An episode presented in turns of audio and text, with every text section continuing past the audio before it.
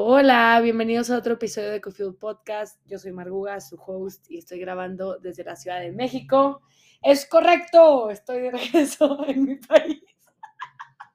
y estoy estrenando micrófono con Diego, mi hermano, Mahomi, así te voy a mi celular. Antes le decía Marib, como mi costilla, porque me sostenía en esta vida. Y vamos a jugar un juego que se llama Tú me tiras una palabra y yo construyo con base en ella. Así que Diego me va a tirar palabras y conceptos y yo tengo que desarrollarlos porque es como un sábado en la noche, chileando, tipeando entre hermanos, pero lo voy a compartir con ustedes. Estamos todos en una pijamada. Venga, Di, what you got? Esto no es una palabra, es un concepto.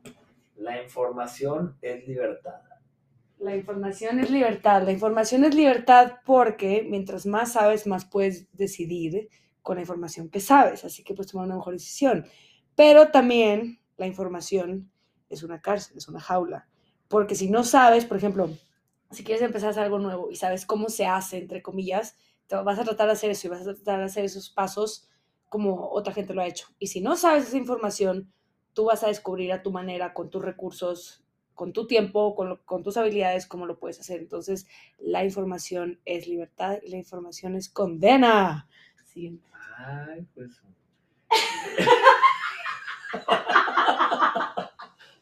No lo voy a editar, ¿eh? Siguiente. Ok, el siguiente concepto es em, el empoderar a los demás es una línea muy delgada. El empoderar es una línea, a los demás es una línea muy delgada, dependiendo a quién empoderes, obviamente, y puedes empoderar con información que no vaya que no construye encima de lo que ya piensa. Yo creo que puedes empoderar a alguien retando lo que piensa y cuestionándolo y haciéndole preguntas y que tiene que ser alguien que piense diferente, porque si solo piensas, si solo recibes información de gente que piensa igual que tú, te quedas donde estás y creo que eso lleva a delusions of grandeur de pensar como que yo sé la mejor manera y yo sé, y etcétera. Entonces creo que empoderar a alguien en la postura en la que ya está y dándole la razón de todo lo que ya hace, todo lo que ya es, eso es una línea muy delgada que puede go south. Pero empoderar, puedes empoderar dándoles la contra, no dándoles la contra, sino contribuyendo con contraste a lo que ya hacen, lo que ya saben, o de las fuentes que se, que se nutren. ¿Iba en esa línea tu comentario? Más o menos, sí. Okay, sí. Esperar mucho y querer mucho o no esperar nada para no decepcionarte nunca. Mm, yo creo que se vale desear, se vale desear y tener como una expectativa, un deseo. Y expectativa, claro, las expectativas son súper válidas. Creo que son como estándares también, de que mi expectativa de las amistades es recibir respeto, mi expe o es recibir diversión, o es eso es creo que es una expectativa aún como tus no negociables de lo que sí quieres. Creo que eso es súper válido. Pero también creo que hay mucha libertad de no esperar nada y dejarte sorprender pero no sé, porque también hay que lo que tú decides y lo que tú piensas es lo que ves por fuera. Entonces ir con la ligereza de, a ver, que la vida me sorprenda, sin tener rigidez sobre tus deseos.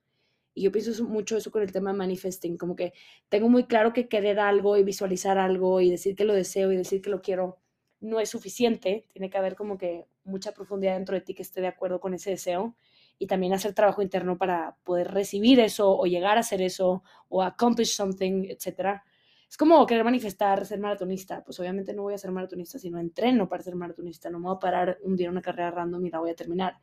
Entonces creo que es movernos con ligereza, pero con preparación. Sin expectativas, pero con preparación, que entonces la manera, tu modo operandi ya hace que pasen cosas padres y hace que pasen cosas buenas. Entonces sí creo que es mejor esperar. No esperar poco, pero ir sin expectativas que no caigan en ti. Yo creo que es como concentrarte en lo que cae en ti. Al final del día te la pasas como te la pasas en tu cabeza. Entonces, creo que si nutres eso y te, te especificas en eso, lo demás cae. Pero sí creo que esperar mucho es la base de la decepción. Y esa frase hoy no es mía, pero creo que es verdad. Te una buena. ¿Cómo sabes cuando estás siendo resiliente, disciplinado y realmente estás luchando por lo que quieres y cuando estás siendo terco y es momento de cambiar de camino?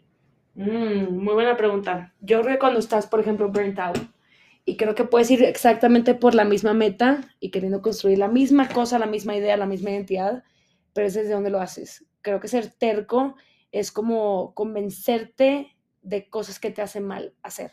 Por ejemplo, terco sería hacer, no voy a dormir porque me tengo que levantar a hacer tal cosa, o no voy a dormir, voy a, I'm going to pull an all-nighter para terminar este proyecto, como que por, creo que es mejor llegar en un mes a un resultado que en dos semanas y con mala salud. O sea, creo que es mejor tardarte más, pero llegar bien, que tardarte menos y estar mal mientras lo haces. Porque creo que el tema de daño, recuperación, daño, recuperación, daño, recuperación, puede funcionar, pero también se vuelve costumbre.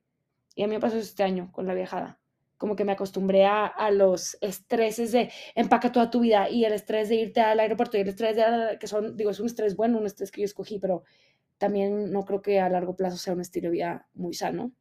Entonces, este, creo que ya ahorita sería terquedad seguir con eso. Como que atarte una identidad de que, ah, soy así, tengo que hacer las cosas de esta manera. Por ejemplo, a mí cuando me dicen mucho independiente, no me gusta porque no me quiero atar a esa idea. Me encanta trabajar en colaboración, me encanta eh, tener gente cerca, me encanta eso, o sea, me nutre mucho la conexión. Entonces, es un label que cuando me tiran me quiero quitar porque lo siento terco, como que proteger una idea o una entidad la siento que es terquedad. Espero, me confundí, me olvidé lo que dijiste, pero pues ahí Más o menos, ahí, ahí está más claro. ¿Qué le recomendarías a alguien que está haciendo un proyecto que lleva muchos años talachándole y talachándole y no ve la luz y dice, es que no lo puedo abandonar porque yo soy muy disciplinado, disciplinada y porque soy muy resiliente y quiero ser un guerrero, versus decir, no, brother, ya es hora de cambiar de rumbo, ya estás terqueando. ok, ok, eso me gusta. Eh, creo que depende cuál sea el fin. Depende cuál sea el fin, porque si es una misión como accomplish something o crear un impacto, crear un cambio en la vida de los demás o recibir cierta suma de dinero o algo por el estilo, o cierto nivel de educación o lo que sea, creo que es preguntarte si hay otra manera yo siempre me lo llevaría para la escritura y escribiría, hay una manera más ligera, más liviana y más fácil para mí de hacer esto, o sea, llegar al fin, porque creo que terquedad es casarte con la forma. Creo que el fin que busques siempre puede ser el mismo. Como que un fin puede ser la libertad. La libertad no se llega a la libertad solo con estar solo, solo con ser independiente, solo con la libertad se puede encontrar y, y puede permanecer en pareja, puede permanecer con hijos, con familia, etc. Entonces creo que es hacer esa pregunta de decir una manera más ligera de hacerlo y también hacerte la pregunta de por qué sigues ahí.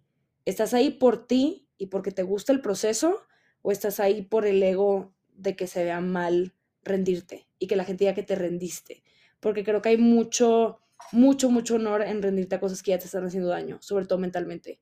Y por ejemplo, si yo tratara de ser pianista todos en la casa tomamos clases de piano, creo que fue a la que menos se le dio. Y me encanta el piano y me encanta la idea de ser pianista y Horace Fox si, tuviera, si pudiera tocar el piano bien, pero la verdad no, no, toco, o sea, no se me da. Entonces, si yo sigo tratando, tratando de aprender piano, creo que eso sería terquedad, porque, y más por la razón por la que lo estoy haciendo, ¿sabes? Que es como, a fuerza quiero. Entonces, no, vete por otra vía, si lo que te gusta es la música y lo que te gusta es dominar un instrumento y ser bueno con un instrumento, agarra tu instrumento en el que seas bueno, como que sigue explorando hasta que acabes con una herramienta que te funcione y que sepas manejar con más facilidad de naturaleza. Entonces yo creo que es preguntarte si lo estás haciendo por ti o por la vergüenza de, que la gente te juzgue como alguien que, se rindió o como que hiciste algo que no fue exitoso. Porque al final del día, y lo he visto demasiado, que hay mucha gente que por fuera se percibe muy exitosa y que ha hecho proyectos grandes o ha hecho cosas cool y una cosa es ser exitoso por fuera y otra cosa es integrarlo por dentro y de verdad sentirlo. hay mucha gente que sí crea cosas grandes y nunca se terminan de sentir eh, exitosos. Y gente que a la media o el típico no percibiría como exitoso, ellos se sienten exitosos. Para alguien exitoso puede ser, eh, entrené a mi perro y mi perro me ama, y mi perro hace pipí donde le digo que haga pipí, y eso puede ser una manera de sentir cierto tipo de éxito. Entonces, sí, yo creo que es preguntarte las razones por las que haces lo que haces. Y si te seguirlo. ¿qué le recomendarías a alguien que siente que tiene el potencial del mundo y no nada más está topado y no está logrando capitalizar su potencial? Ok, capitalizar te refieres a hacer dinero de su potencial? Aprovecharlo, a sacarle el máximo provecho a su potencial. Ok, a sacarle el máximo provecho a su, potencial. Mm, que se haga las preguntas de cuáles son las dudas que predominan en su cabeza. Creo que todo mundo, si no es que mucha, mucha gente, o si tú me escuchas, muy probablemente sientes eso, que sientes la espinita, que sientes la espinita de que tengo mucho más por dentro de lo que estoy haciendo por fuera. Haciendo cualquier nivel, siendo como siendo amiga, siendo persona creativa, siendo persona que comparte sus opiniones, siendo persona que va y estudia lo que quiere estudiar realmente o se dedica a lo que se quiere dedicar realmente. Entonces, lo que diría es tomarse la vida con mucho más ligereza y al mismo tiempo con mucha más seriedad. La ligereza de que, de que no pasa nada, de que esto es un juego, es un videojuego. Literalmente todo el mundo se va a morir.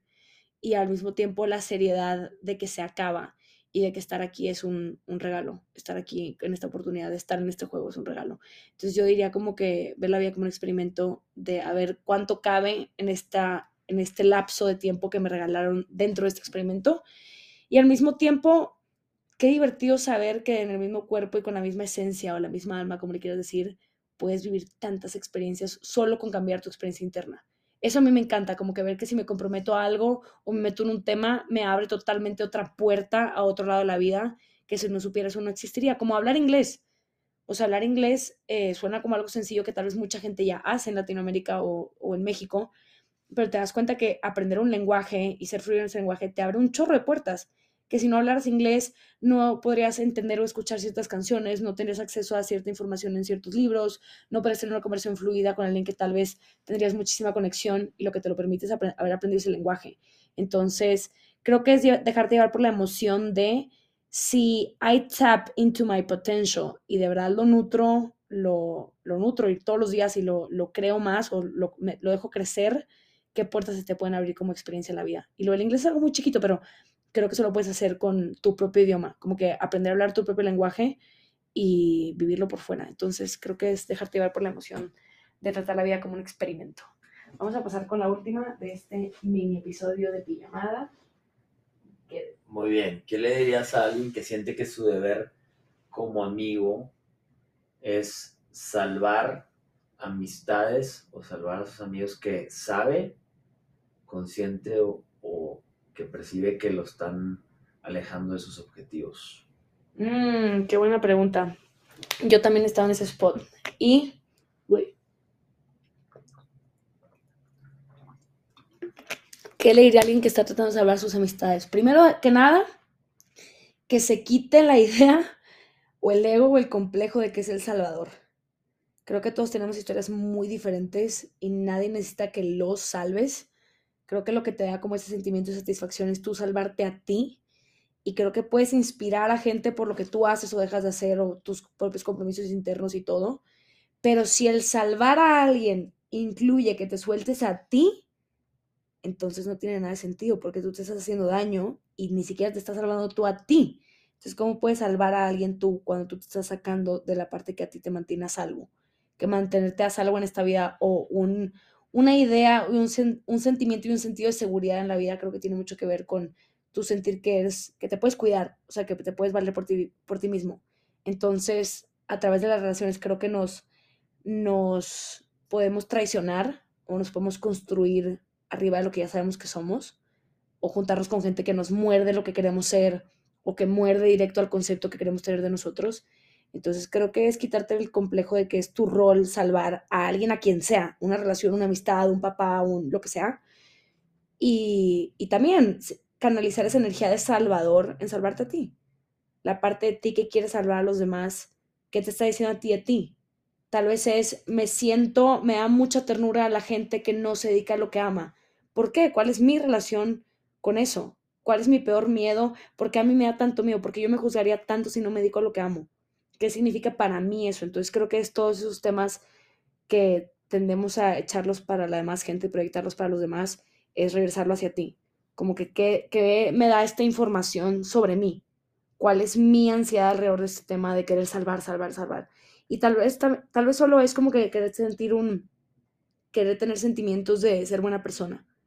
Entonces, ¿cómo puedes tener sentimientos de ser buena persona sin hacer algo que se sienta forzado? Porque salvar a alguien es, es muy diferente apoyar a alguien. Salvar a alguien es como requiere mucha energía y suena como empujar a alguien. Y creo que hay tantas causas que piden ayuda abiertamente y que esa energía de querer salvar o sentirte buena persona la puedes canalizar en cosas que sí lo están pidiendo y que sí lo necesitan y que sí lo van a usar y trabajar. Es como regalarle un programa de ejercicio a alguien que no quiere hacer ejercicio y que no quiere cambiar y que está súper a gusto y que realmente ni siquiera se siente víctima Hay gente que tiene hábitos que entre comillas son horribles o que no son los óptimos y le vale, esa persona está diciendo eso en este momento. Entonces, mejor regálales ayuda a alguien que la esté pidiendo, que hay mucha gente que la pide y que no tiene los recursos o la información para, para saber a quién pedir la ayuda. Entonces, creo que es irte a qué sentimiento saco de esto y cómo lo canalizo de manera que sea productiva y fructífera, o sea, que el live on. Por ejemplo, yo el podcast, a mí me encanta hacer el podcast de, de temas de salud mental, ADHD y todo, pero me gustan esos temas que los reciba quien los busca. Si yo me pongo a hablar de esto en un, no sé, con cierto grupo de amigas, probablemente les valga queso porque no se identifiquen y no es la información que ellas necesiten o buscarían. Entonces es, ok, cada tema en su lugar y que lo encuentre quien lo necesite o lo deposite donde va. Entonces creo que es quitarnos el complejo de salvadores y también preguntarnos qué consigo de esto y cómo lo puedo conseguir teniendo un resultado que sirva, que sea productivo. ¿Te gusta mi respuesta, amiga? Me gusta. Muchas gracias por estar aquí en esta pijamada con los Guzmán. Ahora yo le voy a hacer una pregunta a Diego. Estás ya muy relajado. Diggity, ¿qué le dirías si pudieras implementarle una idea a todos los que escuchen este episodio? Que de verdad se la crean, un belief, una idea, una característica, un hábito para el 2023. Te digas, esto, si te inyecto esto en el 2023, tu vida va a hacer un cambio drástico para bien. Híjole. Busca. Deja de buscar la felicidad porque solamente te va a atormentar el estrés estar buscando la felicidad constantemente. Busca el fulfillment y ese fulfillment, esa plenitud está en el esfuerzo, no en el resultado, buscando la felicidad, sino en el esfuerzo de la búsqueda de lo que quieres hacer en tu vida, de la búsqueda de tus pasiones y en lo que te cuesta, porque el esfuerzo es realmente la, la plenitud de estar en el momento y de realmente crear la seguridad en ti, de estarte esforzando, saliéndote de la zona de confort. Y creo que cuando encuentras la felicidad en el esfuerzo, encuentras la felicidad en el día a día, en, en vez de estar buscando un final que puede que llegue, que puede que nunca llegue, o que puede que esté muy lejos y te saque de la motivación del día a día. Mm, me gusta, porque aparte, creo que volvemos a lo que dijiste ahorita, alguien que está trabajando en un proyecto y lleva mucho tiempo. Si está disfrutando el proceso, vale la pena el proyecto. Si estás odiando el proceso, el resultado no creo que se sienta tampoco muy bien. Entonces, creo que es lo mismo con la vida. Como tener un proyecto de vida y que el camino sea igual de igual de mellow, no mellow, pero igual de fulfilling, igual de que te, que te dé sentido de, de plenitud y un sentido de que la vida tiene sentido. Gracias, gracias por escuchar este episodio. Espero que se hayan divertido. Yo estoy estrenando micrófono y, y lo amo, ya lo amo. Les mando un abrazo grande. Adiós.